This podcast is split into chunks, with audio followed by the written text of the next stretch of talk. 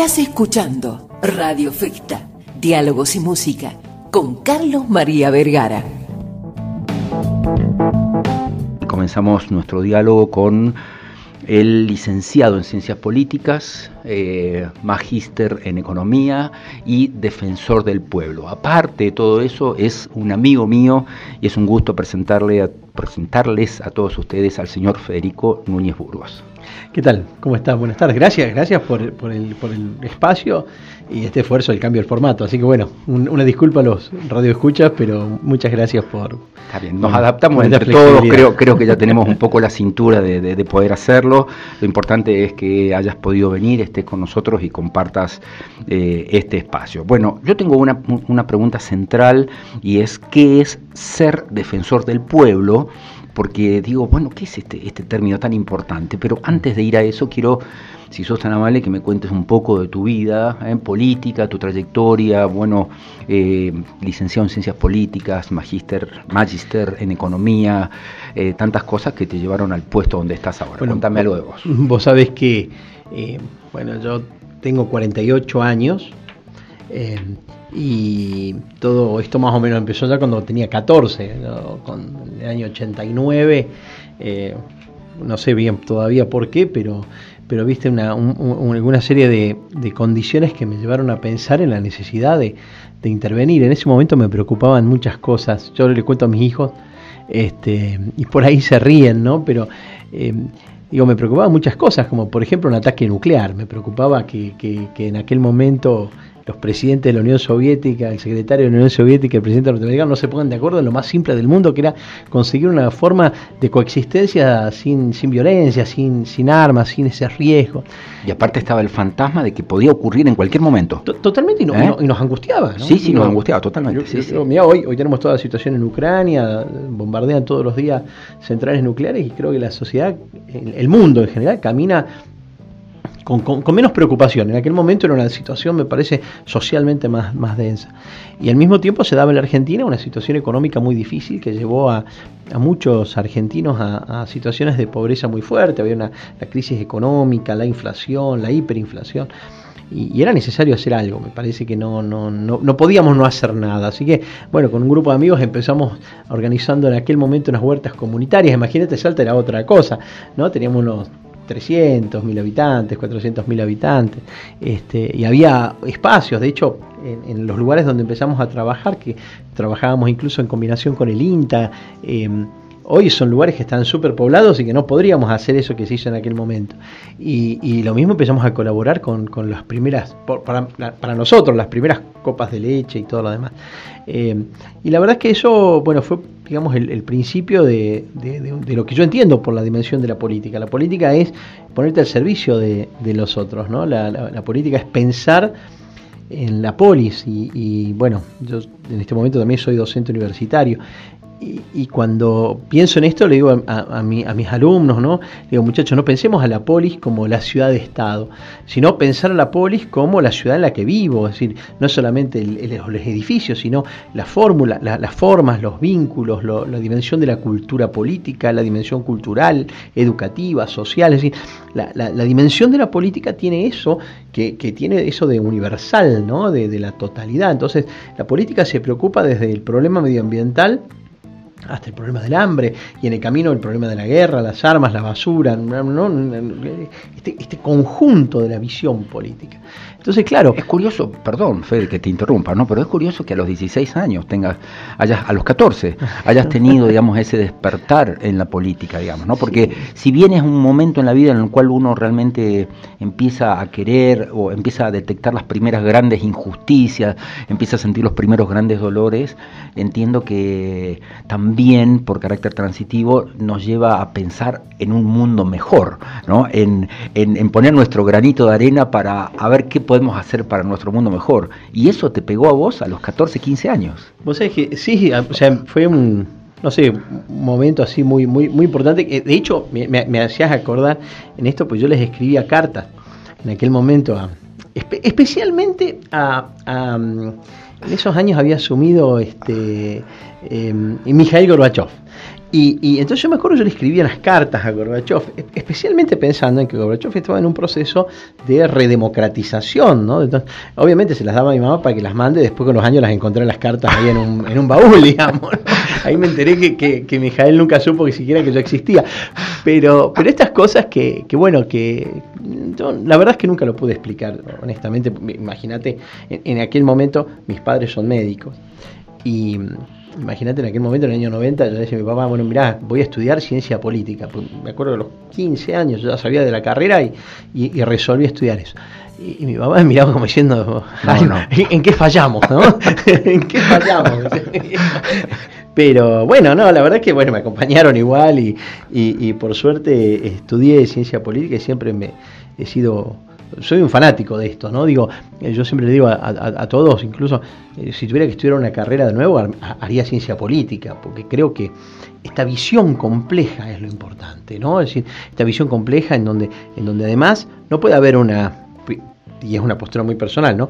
Una, un diagnóstico solamente. Tiene que haber un proceso de involucrarnos en la respuesta. No me puedo quedar el diagnóstico, sino que tengo que ver qué es lo que hago yo. Y ayer, en estos días, fue el Día Mundial de la Solidaridad. Y, me pegó mucho una frase de que, se repite casi todos los años, ¿no? Pero muy importante una frase de eh, la Madre Teresa de Calcuta, pero que en este momento para mí tiene una, no sé, una significancia particular. dice, este, dar hasta que duele, ¿no? Es decir, hasta dónde estoy capaz de entregar, este, y qué cosas soy capaz de, entregar, ¿no? Mi vida, mi tiempo, eh, mi esfuerzo para, para que otros vivan un poco mejor. Claro con el paso del tiempo uno se va dando cuenta que a veces esas utopías son cada vez más difíciles, ¿no? Y en el camino, bueno, uno va perdiendo también un poco de, de ese romanticismo. De ese ímpetu, si se quiere, sí, pero el romanticismo, cambiar el mundo, digamos. Cambiar el mundo. Y, y, digo, pero bueno, la idea es no bajar los brazos y, compartir y contagiar, digamos, creo que tenemos que llegar ese mensaje.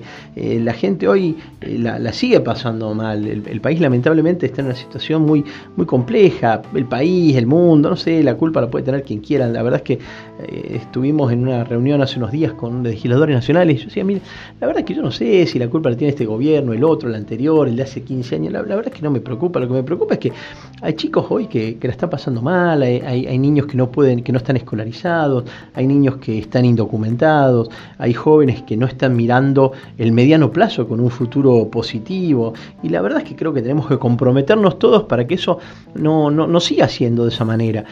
Y esto, vos sabés, Carlos, es, un problema o un, tema de la política.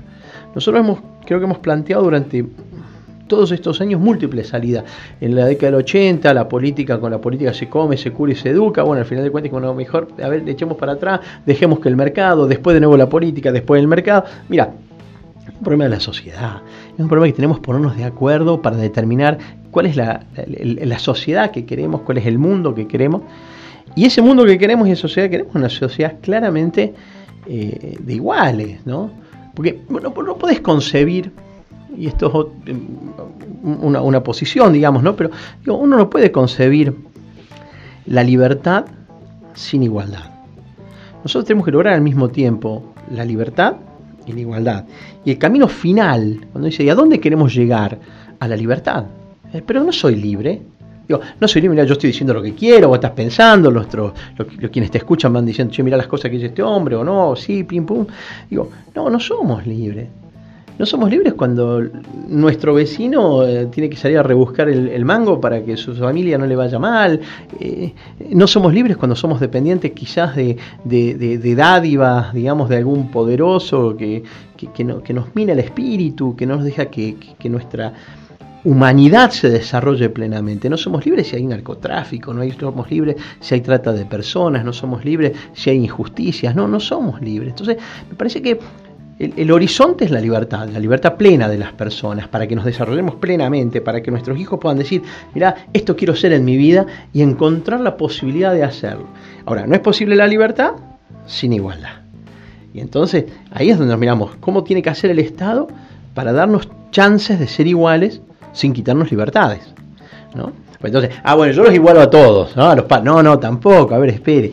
El equilibrio es este, bueno, y el desafío es este, ¿no? El desafío es este, soñar por un mundo más, más libre, más igual. Eh, y, y, como te decía recién, y creo que la definición es en el marco de lo político, ¿no? Creo que, bueno, viene por ahí. 14 horas 18 minutos en toda la República Argentina. Estamos en diálogo, en pleno y sabroso diálogo con el licenciado en Ciencias Políticas, Federico Núñez Burgos. Es el defensor del pueblo y de eso le quiero preguntar en un instante nada más. Estás escuchando Radio Festa, Diálogos y Música con Carlos María Vergara. Federico, clarísima tu concepción del mundo, tu primer amor por la política, todo el desarrollo que has realizado una carrera, bueno, impecable diría yo, que te lleva a estar en, esto, ¿no? Que es ser el defensor del pueblo, ¿eh? que suena como una cosa eh, casi, como una frase como como de otra época, ¿no? Pero que es sumamente válida, importante y que, bueno, tus, tus logros académicos y tu trayectoria política te han llevado a estar sentado en ese sillón. ¿Qué es la Defensoría del Pueblo exactamente? Vos sabés que es muy, muy, muy interesante cómo lo haces la introducción, Carlos, porque eh, siempre lo planteamos, ¿no? El nombre es un nombre que, te cae así sobre las espaldas, ¿viste? Al mejor estilo, no sé, sí, sí, como, romano. Una sí, sí, me imagino con una espada, digamos, ahí luchando, sí, sí, sí. y la verdad es que, bueno, las defensorías del pueblo son una figura que nace en los países nórdicos de Europa como un controlador de las decisiones del Parlamento. Es decir, los parlamentos en Europa toman decisiones y el defensor del pueblo es un organismo que está vinculado al Parlamento, pero que controla las decisiones del Parlamento y tiene alguna posibilidad de limitar esas decisiones. Cuando arriba en América, en la década del 80, las defensorías del pueblo eh, terminan siendo de digamos, no dependientes, porque son extrapoder, pero están vinculados a los poderes legislativos, con la visión de controlar las decisiones de eh, todos los poderes públicos. Entonces, el Ejecutivo, el Legislativo, decisiones que el, defensor puede revisar. ¿no? no tenemos facultades para vetar ni nada, pero sí revisar y recomendar. A medida que pasó el tiempo, eh, no solamente, y es un poco el planteo que nosotros estamos haciendo hoy, no solamente la visión de la Defensoría del Pueblo es revisar las decisiones públicas, sino también que el defensor del pueblo debe tener intervención en decisiones públicas o privadas de afectación colectiva. ¿Por qué digo esto? hace un ratito hacíamos referencia a la ciudad de 300.000 habitantes y todo sale más o menos como me decían en el censo nosotros vamos a encontrar que la ciudad capital y el área metropolitana, estamos hablando de algo así como unos 800.000 800 personas que viven en nuestra región, en nuestra área. Los conflictos que resultan de esa convivencia son distintos. No es lo mismo lo que nos pasaba hace 20 años atrás con 200, 300, 500 mil habitantes que lo que nos pasan con 800 mil habitantes. No es lo mismo la instalación de una empresa contaminante o una empresa que genera, no sé, humo, olores no es lo mismo la tala de los cerros, el desarrollo de un parque. Entonces, mira, sin ir más lejos, tenemos grandes temas ahora con las antenas de, de telefonía, celular. Entonces es una discusión que antes no se nos hubiera ocurrido, las antenas estaban todas metidas ahí en el cerro 20 de febrero y bueno, y no vivía nadie por ahí, pero hoy las antenas están al lado de las casas nuestras. Bueno, entonces muchas veces los vecinos no podemos organizarnos en defensa de esos intereses colectivos y difusos. Y entonces allí es donde interviene la Defensoría del Pueblo, arrogándose la representación de esos vecinos que no han podido articularse en un movimiento, digamos, de protección, de defensa o de reclamo, y entonces es la Defensoría del Pueblo la que interviene. Esto para hacerlo así muy brevemente. Muy breve, sí, sí, entiendo que, debe ser mucho más complejo. Lo que se vuelve muy complejo sobre todo es la, forma de actuar, ¿no? Porque de golpe, las defensorías en general, por ejemplo, no tenemos, em, em, por ejemplo, capacidad sancionatoria, eh, organizaciones como Defensoría de Consumidor o eh, direcciones de control van y ponen multas, nosotros no, no tenemos esa facultad, pero sí tenemos la facultad para incorporar dentro de la agenda de gobierno temas que entendemos que representan los intereses de los vecinos y que por ahí los vecinos no tienen forma de plantearlo, de manifestarlo o que nosotros vamos, vamos viendo. ¿no? Y, la pregunta, Federico, es entonces, ¿cómo eh, está articulado un mecanismo por el cual el vecino se acostumbre o haya incorporado eh, la usanza de recurrir a ustedes? Quiero decir, porque hay un problema, hay un problema X, en mi barrio, en mi, en mi manzana, en mi cuadra, y uno tiende a pensar a lo mejor en la policía, en el 911, tiende a pensar en, en, estos, eh, en los entes reguladores y demás. Eh, ¿La gente va a la Defensoría del Pueblo a reclamar? Eh, Vos sabés que progresivamente hemos, hemos, hemos logrado de alguna manera que la, la gente entienda más el rol de la Defensoría y sí, efectivamente vienen, vienen a reclamar. Eh, habitualmente nosotros les pedimos, Carlos, y, por una cuestión lógica de ordenamiento, es que los primeros reclamos se hagan en los organismos correspondientes. Por, ejemplo, un, tema que tenemos mucho en este último tiempo, que creo que se va a poner peor y, en estos días vamos a sacar nosotros nuestro planteo. Obras sociales. Obras sociales, ah, medicinas prepagas. Ah, estamos, ah, ah está bien. Eso excede a un problema barrial. Eh, eh, exactamente. Está bien. Y vos imagínate, los que son socios de una prepaga ni se conocen. Colectivamente difícilmente. No, pueden ir a, una manifestación. está, claro, entonces, eh, por ejemplo, nosotros lo que les pedimos a la gente es que, bueno, si tiene algún inconveniente de este tipo, hace el reclamo en el organismo, si no tiene respuestas en el organismo, ahí entra, digamos, a intervenir la Defensoría del Pueblo solicitando eh, eh, que el reclamo se, resuelva, etc. Bueno, la verdad es que hemos tenido en general buenas respuestas, eh, siguen siendo a veces respuestas individuales, nos gustaría a veces decisiones más colectivas, pero creo que esto hace también a la, presencia progresiva y la, y la relevancia progresiva de las Defensorías del Pueblo. Así que bueno, estamos en esa, en esa línea de trabajo. Temas medioambientales, prestaciones de servicios, Em, obras sociales, Estamos muy preocupados con el tema, por ejemplo, eso lo hemos manifestado esta semana pasada, el tema de los planes de autoahorro. Nosotros estamos pidiendo a la, a la, Inspección General de Justicia que no avale más los planes de autoahorro tales como los conocemos, porque ya sabemos que traen problemas. Entonces no puede ser que haya un, organismo nacional que siga avalando los modelos de planes de autoahorro. Le hemos pedido una, audiencia al presidente de la Nación hace un mes aproximadamente, pues tenemos que resolver el fondo de los problemas de, los créditos UBA.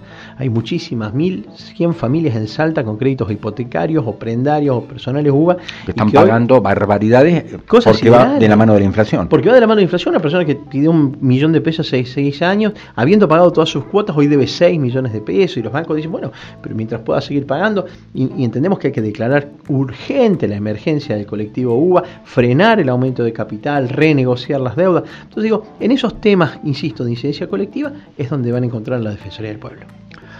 Clarísimo, Federico. Clarísimo. Más claro, ponerle agua, diría mi abuela. Eh, gracias por tu visita. A ustedes, muy amables. Muy, muy ilustrativa, muy clara. Eh, te felicito por tu carrera, por tu familia. Un saludo a todos los tuyos, eh, a quienes quiero y aprecio hace muchos años. Y bueno, este espacio siempre abierto para un gusto, un gusto para la compañía de las tardes en Salta, así, calorcito, lindo, buena música y un gran amigo.